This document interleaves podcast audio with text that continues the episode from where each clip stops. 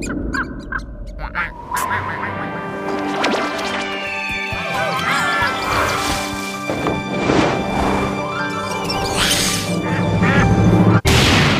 invasion, come on, grab your friends. We're going to very awesome lands for everyone and for free. The fun will never end. It's invasion time.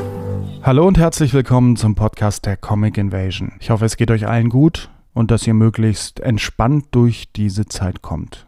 Die Planung für die diesjährige Comic Invasion läuft natürlich bereits und auch für die Podcast-Staffel dieses Jahr. Aber bevor es richtig losgeht, haben wir jetzt erstmal noch ein ganz wichtiges Anliegen für euch und eine kleine Sondersendung. Ihr wisst ja vielleicht, dass die Comic Invasion von der Renate Comic Bibliothek veranstaltet wird. Das ist einer der letzten Subkulturräume in Berlin Mitte. Gibt's schon seit 30 Jahren und war und ist ein extrem wichtiger Ort für die Berliner Comic-Szene. Nun läuft Renate Corona-bedingt aber schon ein Jahr im Minimalmodus, hat kaum noch Einnahmen und kann nun bald seine Miete nicht mehr zahlen. Die Comic Invasion und diesen Podcast hier würde es ohne die Renate nicht geben. Und wenn ihr hier zuhört, habt ihr eigentlich schon Grund genug, ein bisschen was zu spenden. Natürlich nur, wenn ihr könnt und was in eurem Rahmen möglich ist, aber jede kleine Spende hilft. Wenn wir alle zusammenwerfen, haben wir die Möglichkeit, die Renate durch diese Zeit zu bringen und zu retten. Die Spendenmöglichkeiten findet ihr in der Beschreibung zu dieser Sendung hier oder ihr tippt in euren Browser ein comicinvasion.de slash Renate retten und dann landet ihr beim Instagram-Post von Renate, wo alles beschrieben wird. Als gemeinnütziger Verein kann die Renate auch Spendenbescheinigungen ausstellen, falls ihr das benötigt. Vielen Dank. Und jetzt bekommt ihr nochmal unsere Sendung mit Auge die wir vor ein paar Jahren, vor, wann war es? Vor zwei, drei Jahren haben wir die Sendung aufgenommen mit Auge, dem Mitgründer der Renate Comic Bibliothek. Viel Spaß. Wir sitzen nämlich hier heute eigentlich in der Geburtsstätte der Comic Invasion in der Renate Comic Bibliothek in Berlin Mitte. Und ähm, ja, hier gibt es immer äh, unter anderem jeden ersten Montag äh, diesen äh, Stammtisch, Comiczeichner-Stammtisch. Und da ist äh, ursprünglich mal diese Idee entstanden, die Comic Invasion zu machen. Auge, du bist äh, hier fast von Anfang an dabei gewesen. Wer bist du denn eigentlich? Wo kommst du her? Wie kam es zu diesem Ort hier? Ja, also äh, ich bin in Berlin geboren und habe mich dann zum Studium nach Weimar eingeschrieben, weil da die größte Punkerdichte pro Einwohner war. Bloß als ich da 1984 angefangen habe, sind die gerade alle in Knast, Armee und Westen gegangen mhm. worden. Und äh, dann äh, waren wir halt ziemlich wenig Leute, die da irgendwie was auf die Beine stellen wollten und haben so nach und nach uns gegenseitig Sachen beigebracht. Und da habe ich irgendwie angefangen, Comics zu zeichnen also ich habe da ja studiert und bin dann mit einer Studentengruppe ans Bauhaus Dessau gekommen und da gab es eine äh, Traditionskommission, die aufgepasst hat, dass alle so äh, viereckig, weil mit viel Weiß und, mhm. und wenig Rot, Schwarz und Grau arbeiten. Und die haben natürlich alle Arbeiten, die auch äh, Studenten und, und irgendwelche äh, Workshops und so gemacht haben, haben die äh, auf das, die Bauhaustradition hin abgeklopft und mahnend darauf hingewiesen, dass diese Prinzipien einzuhalten sind. Also das, das, das gegen Fotos, das wurden äh, so Sanierungsvorschläge für die Innenstadt, halt wenn da ein, ein Satteldach oder ein Pultdach gelassen wurde, äh, war das gleich nicht richtig in der Tradition, weil es musste ja aussehen wie ein flacher Karton. Mhm. Und äh, ja, bei Comics gab es keine Stilvorlagen sozusagen. Und da habe ich dann angefangen. Also dass die, dass der Bauhauslehrer Feininger Comics gemacht hat, habe ich auch ehrlich gesagt erst in, hier in der Comicbibliothek erfahren. Mhm. Und bin dann halt äh, 89 mit, mit, mit dem Studienabschluss nach Berlin zurück und bin dann da auf die Renate-Leute gestoßen. Also die haben damals angefangen, ein kleines Heftchen zu machen, so mit einem äh, so ein Totenkopf-Titten-Cover war das, ein sehr schönes. Und ja, wir haben uns dann Sachen gezeigt gegenseitig, haben so alle drei, vier Monate neues Heft gemacht, haben Ausstellungen bestückt, so als Künstlergruppe und haben uns halt ständig Sachen gezeigt, die noch toller sind als die Comics, die wir schon kannten. Also was dann in Richtung Spiegelmanns Raw ging zum Beispiel. Und äh, da habe ich dann gesagt, naja, vielleicht zeigen wir das auch anderen Fremden und nicht nur uns 15 irgendwie interessierten und haben dann halt äh, die Situation ausnutzen können, dass damals äh, jeder Ostler, damit er nicht unzufrieden wird, in eine gut dotierte ABM-Maßnahme gesteckt wird. Und wir konnten da halt Miete zahlen für einen Raum, wir konnten ich weiß gar nicht genau, 2000 oder 5000 Bücher anschaffen und waren selber auch sehr gut ausgestattet finanziell. Und als die Maßnahme vorbei war, dann da hatten wir so viele äh, Leute, die das lesen wollten, dass wir nicht mehr zumachen konnten. Mhm. Wir sind dann äh, 94 hier in die Tucholsky-Straße gezogen, nochmal kurz für eine Renovierung um die Ecke und sind jetzt zehn Leute ungefähr, die ehrenamtlich sich in die Zeiten und Aufgaben reinteilen. 2000 bis 5000 am Anfang Bücher waren das. Wie viel sind es denn jetzt? Jetzt sind es zwischen äh, 25 und 27.000 äh, Medien, sagt man ja als Bibliotheksfachkraft. Wir haben halt einen Online-Katalog, wo auch die Fachartikel zum Beispiel vom Comics-Journal suchbar sind. Ja, ich kann es jetzt so gut sagen, weil ich zwischendurch auch Bibliothekswesen noch studiert habe und wir haben noch eine Person im Team, die das auch gemacht hat. Und dadurch sind wir auch, ja, wir können uns schon als ziemlich spezielle Spezialbibliothek bezeichnen. Genau, wir haben es nämlich, glaube ich, noch gar nicht so richtig gesagt. Die Renate ist vor allem eine Comic-Bibliothek, also wo man sich tatsächlich Comics ausleiht. Also, ähm, aber es werden auch Sachen verkauft, ne? Ähm, wir haben einen kleinen Comic Kunst Souvenir Berlin Shop, der uns die Miete verdient und die Stromrechnung und neue äh, Einklebe-Plastertaschen für die, für die Bücher, die neu reinkommen. Ja, das ist eigentlich der kleine Shop. Und da gibt es Sachen halt von uns selber, von unseren Freunden, von Geistesverwandten, von äh, künstlerisch interessanten Sachen eigentlich aus aller Welt. Es gibt Berlin-Comics, es gibt Siebdrucke, Risodrucke, grafische Drucke, kleine Fernseher, wo man sich durch irgendwelche Bilder klicken kann, Notizbücher, Anstecknadeln, ich weiß gar nicht was alles. Aber auf jeden Fall hat alles irgendwie mit Comics zu tun und mit der Art von Arbeit und Ästhetik, wie wir sie hier pflegen. Und wenn, wenn du jetzt sagst, ihr seid eine Spezialbibliothek, was umfasst denn jetzt genau euren Bestand alles? Also seid ihr, habt ihr irgendwie alles aus aller Welt oder gibt es einen Fokus auf amerikanisches oder franco-belgisches, neu, alt? Wie, wie, weil ich meine, ihr könnt ja wahrscheinlich, ich, das ist ja jetzt kein riesen Museumsbau oder Bücher, Bibliotheksbau hier. Gibt es irgendwie, wie ihr das eingrenzt oder wie strukturiert ihr das? Ähm, unser Fokus liegt auf Comics, das heißt also Sachen, wo eine ästhetische Wirkung durch das aufeinanderfolgende Betrachten von Bildern erzielt wird. Und wir versuchen für alles, was wir kriegen können, mindestens ein Beispiel zu haben. Dazu gehören auch Comics aus Indonesien, aus äh, Slo Slowenien, Kroatien, Polen, Brasilien, Indien, ich weiß es nicht, überall her, wo es, wo wir irgendwie Comics habhaft werden, die äh, machen wir hier zugänglich. Mhm. Und natürlich haben wir sehr viele, äh, die aus, aus den USA, aus England, aus Frankreich, aus Spanien, aus Italien, aus Deutschland kommen, aus Japan. Wir nehmen eigentlich alles. Mhm. Genau, wir sitzen hier auch äh, äh, vor einem Regal mit der kompletten oder fast hast du gesagt, fast kompletten äh, äh, Reihe lustige Taschenbücher und, und Mangas und alles mögliche. Also es ist wirklich ähm, extrem breit. Ja, lass uns noch mal kurz ein Schrittchen zurückgehen. Also ähm, als, als ihr damit angefangen habt, was war denn da die Hauptmotivation? Ich meine, ihr hättet ja auch sagen können, wir machen hier nur so eine Art Treffpunkt oder, oder auch einen Laden, einen Comicladen oder so. Also wir wollten eigentlich, wollten wir anderen Leuten zeigen, wie toll, vielfältig und großartig Comics sind. Und äh, aus diesem anderen Zeigen kam schon erstmal, dass es äh, die Anforderung, dass eine offene Tür haben muss. Mhm. Wir hatten damals als allererste Arbeitsidee so eine Art Lesecafé, aber eigentlich wollten wir keine Gastronomen werden. Und haben dann e-, eben überlegt, was wünschen wir uns. Mhm. Und es gab in Ostberlin das französische Kulturzentrum unter den Linden und die hatten in ihrer Bibliothek eine ziemlich große Comic-Abteilung. Also da hatten wir gesehen, dass es sowas überhaupt gibt mhm.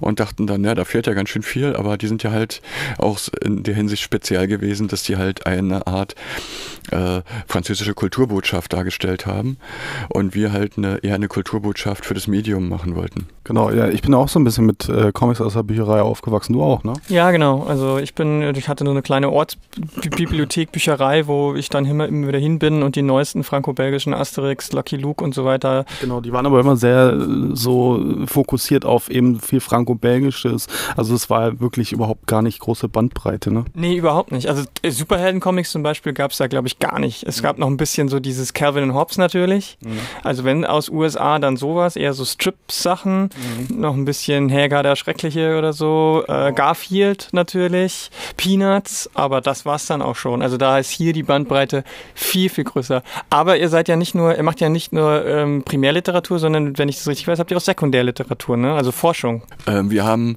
äh, eine große Abteilung von Büchern über Comics. Also das sind zum Teil äh, äh, so wissenschaftliche Arbeiten, das sind zum Teil so ähm, sowas ähnliches wie Fachzeitschriften und Fach Bücher, also sowas wie das die, äh, Ecom-Jahrbuch zum Beispiel, da, da, haben wir alle, ja, da ist die Sammlung vollständig und die bleibt doch vollständig, weil wir freundlicherweise immer das aktuelle Exemplar geschickt bekommen. Äh, wir haben auch sowas wie Artbooks heißt es ja auf Deutsch, also so Sachen, wo von bestimmten äh, Zeichnerinnen oder Zeichengruppen oder ähm, äh, bestimmten Serien halt tolle Illustrationen gesammelt sind. Wir haben äh, Sachen, die sich mit dem Schreiben von Comics beschäftigen. Wir haben äh, eine Sammlung an Anleitungen, würde ich jetzt mal sagen, oder also wie man überhaupt Comics zeichnen kann. Wir haben sogar Sachcomics, also so Marx für Anfänger oder solche Sachen. Und also es ist so, dass, dass zu uns natürlich Leute kommen, die, die einfach äh, Comics lesen wollen. Es kommen Leute, die schreiben müssen, weil sie zum Beispiel äh, Journalismus machen oder weil sie irgendein kulturwissenschaftliches, literaturwissenschaftliches äh, Studium machen. Es gibt Leute, die irgendwas studieren, wo sie dann eine Jahresarbeit schreiben darüber, wie sich das im Comic widerspiegelt. Also meinetwegen äh, oder Betriebswissenschaften oder sowas. Das gibt auch Leute, die herkommen, um zu gucken, wie Bibliotheken mit Comics umgehen können. Also wir haben da auch schon äh, Beratungen und Vorträge und Weiterbildungen gemacht. Aber die meisten, die, die kommen, wollen einfach lesen, lesen, lesen, lesen, lesen. Genau, aber ihr macht hier eben auch ähm, so Veranstaltungen wie den äh, Comic-Stammtisch, Zeichner-Stammtisch. Ähm.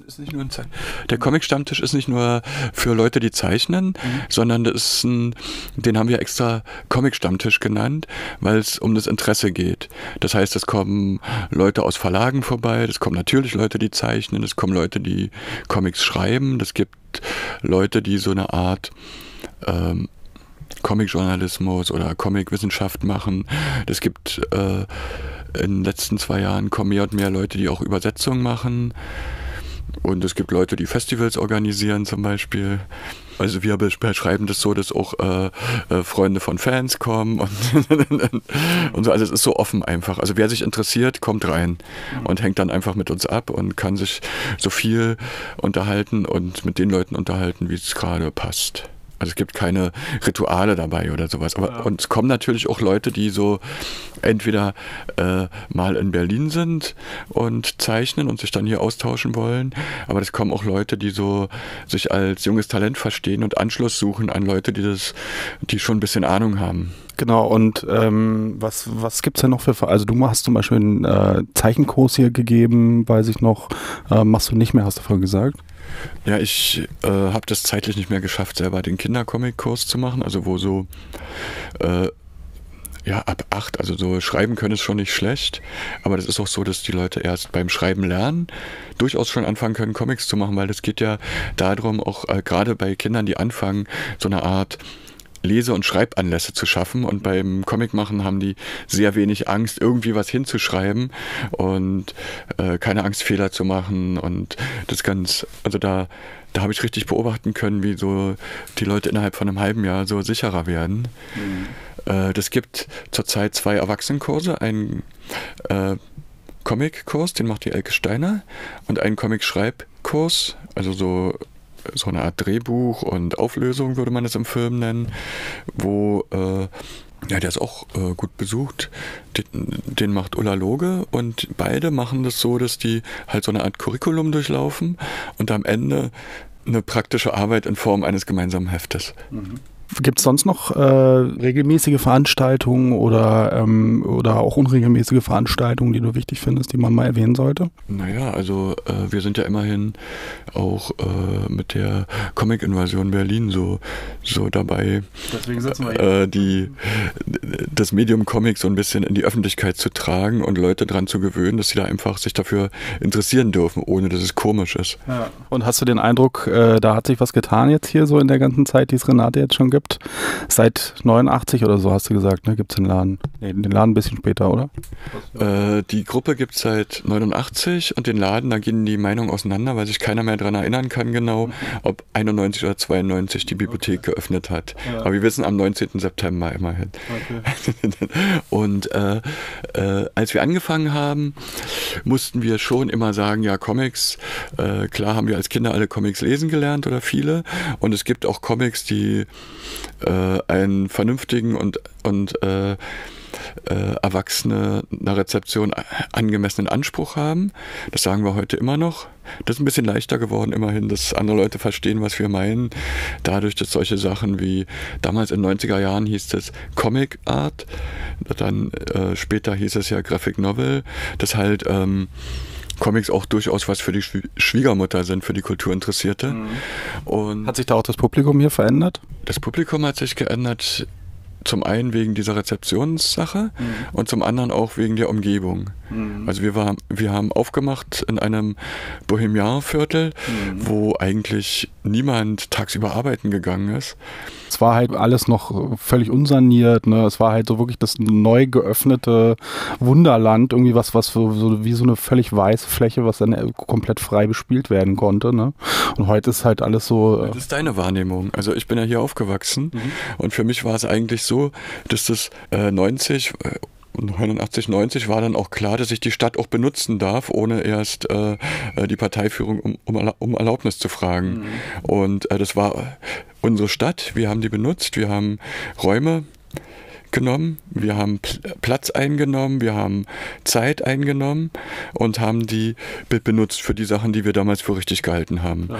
Und äh, was jetzt was du richtig beobachtet hast, ist, dass, dass diese, dass uns diese Stadt so nach und nach durch die geordneten Verhältnisse wieder so weggenommen wird. Mhm. Und bestenfalls ge gehört uns jetzt noch die Erlaubnis, einen Mietfahrer zu benutzen hier. Mhm. Und das ist natürlich ein bisschen äh, eine Umstellung für mich emotional.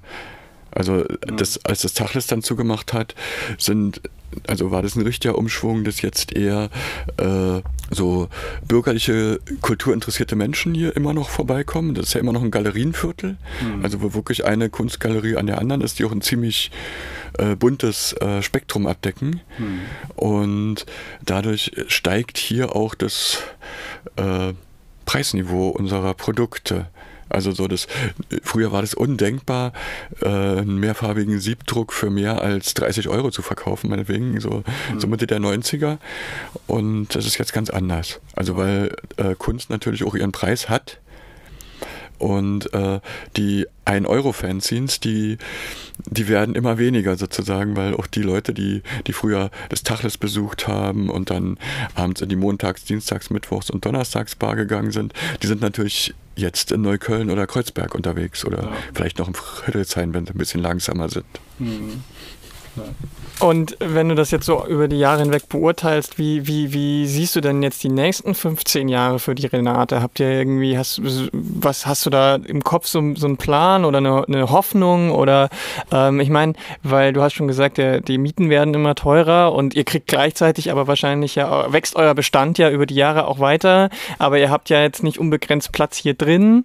Ähm, die Regale sind ja schon, sind ja schon sehr voll, aber irgendwann ist wahrscheinlich auch Schluss. Gibt es da irgendwie so eine Hoffnung oder einen Plan oder wie ist, wie ist das da?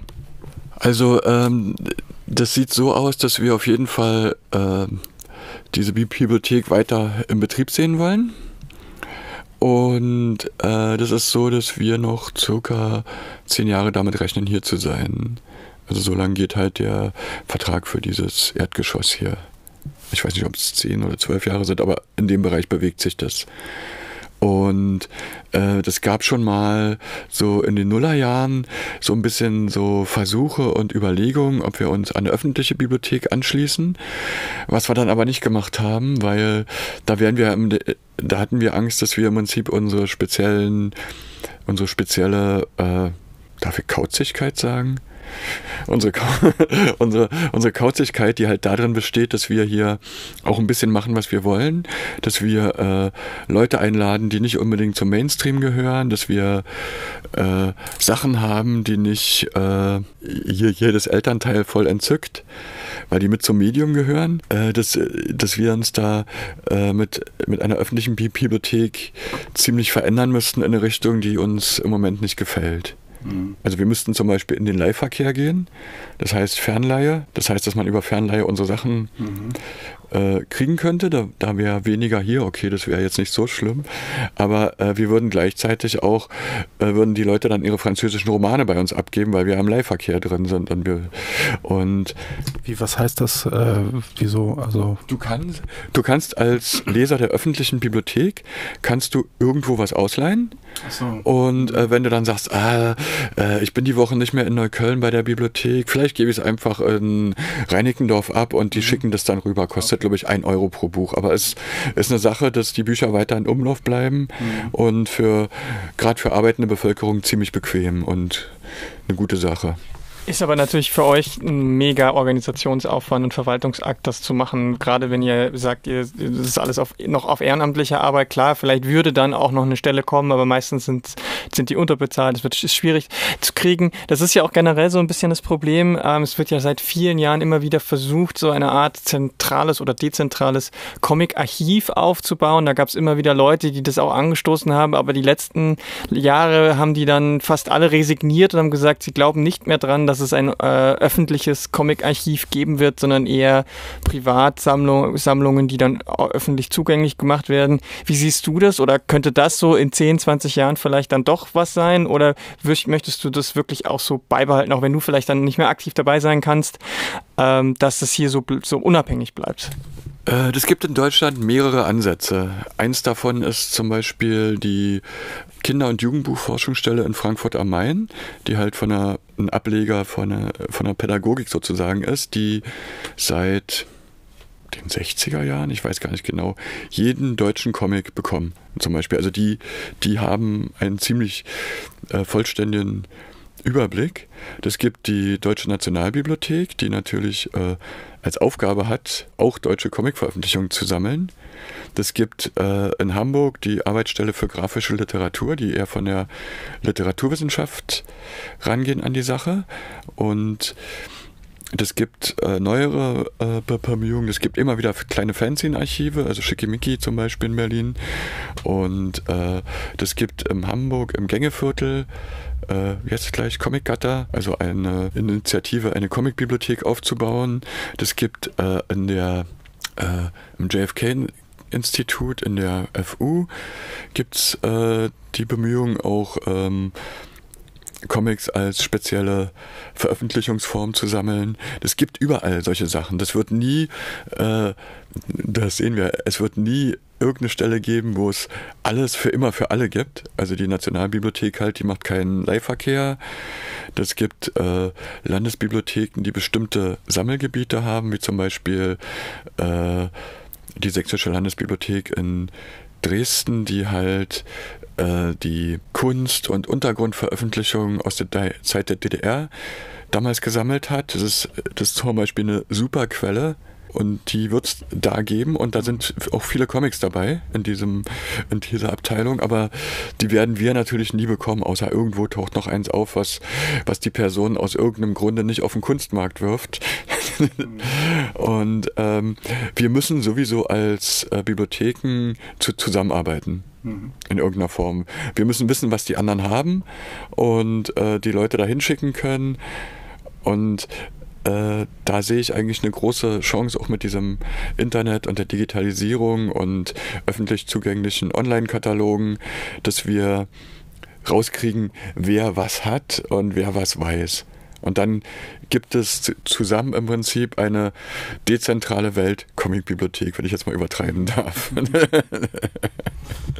Das ist auch eine schöne Vision für die, ähm, für die Zukunft. Die Invasion ist ja dieses Jahr in, einem, äh, in einer ganz neuen Umgebung, so Museum und so, ganz, äh, ganz, ganz anderer Flair auch so. Ne? Ähm, wie, was äh, hast du da irgendwie eine Meinung zu? Wie findest du das so? Na, äh, wir haben ja mit der Comic-Invasion als Untergrundfestival mit selbst äh, gesuchten Tischchen angefangen. Irgendwie, also die, das erste war sogar auf dem Bürgersteig irgendwo. Mhm. Und äh, äh, dann eben in so Sachen der Untergrund- und Gegenkultur. Und wir arbeiten jetzt äh, parallel dazu, dass die Graphic Novels in die Buchläden einfallen, arbeiten wir jetzt auch mit diesem Ort an der Schwiegermutterisierung der Comics. und äh, gleichzeitig natürlich an dem an der Sichtbarmachung des Untergrunds oder der Comic-Graswurzeln sozusagen. Und das zusammen ist, hoffe ich, eine Sache, die uns später erspart, mühsam Untergrundsammlungen wieder zu pushen und dann eben in der Akademie der Künste auszustellen, weil äh, wir als Medium, so ähnlich wie das Filmmuseum zum Beispiel, einfach äh, schon mal gesammelt da sind. Ja, ja also ich würde sagen, ähm soweit. Ähm, kommt her hier am ersten, jeden ersten Montag im Monat ist hier der Comic-Stammtisch. Nicht Comic-Zeichner-Stammtisch, sondern der Comic-Stammtisch. Und äh, wenn ihr Comics ausleihen wollt, sowieso ähm, und oder einfach äh, eben Leute treffen wollt. Ähm, was, was, was kostet das eigentlich hier, das Ausleihen? Ähm, wir arbeiten nach dem Jahreskartenprinzip, um anzuregen, dass die Leute oft kommen. Das heißt, äh, wer das erste Mal im Leben kommt, muss sich erst einen Renate Bibliotheksausweis machen lassen. Der kostet 1,50. Dann 12 Euro für das Jahr bezahlen und dann irgendwann 12 Euro für das nächste und so weiter. Und dafür kann man so oft kommen, wie es nur geht. Wir haben nur zwei Tage in der Woche zu. Donnerstag ist zu, Sonntag ist zu, ansonsten ist nachmittags offen. Ja, das war Auge. Momentan sind die Öffnungszeiten natürlich anders. Es ist nicht so viel offen. Wenn ihr vorbeikommen wollt, dann guckt auf der Website nach den Öffnungszeiten auf renatecomics.de oder ruft am besten auch an, wenn ihr ganz sicher gehen wollt, dass jemand da ist. Wenn ihr beim Comic-Stammtisch äh, dabei sein wollt, dann geht das auch weiterhin. Natürlich nicht vor Ort momentan. Also äh, das findet jetzt halt äh, ja übers Internet statt aber da könnt ihr auch mitmachen einfach. Meldet euch da nur immer vorher an, ob ihr dabei sein wollt. Die Infos dazu findet ihr auch auf unserer Website auf comicinvasion.de slash Renate-Stammtisch. Und wenn ihr in Berlin seid, ist es sowieso eine gute Idee, einfach mal da eine Mitgliedschaft abzuschließen für die Comicbibliothek. Und da könnt ihr euch dann ständig tolle Comics ausleihen und ihr unterstützt diesen tollen Ort. So viel erstmal zur Renate. Spendet was, wenn ihr könnt. Infos dazu auf comicinvasion.de slash Renate retten. Und hier geht's bald weiter. Passt auf euch auf und bis bald. Comic invasion, come on, grab your friends. We're going to very awesome lands for everyone and for free. The fun will never end, it's invasion time.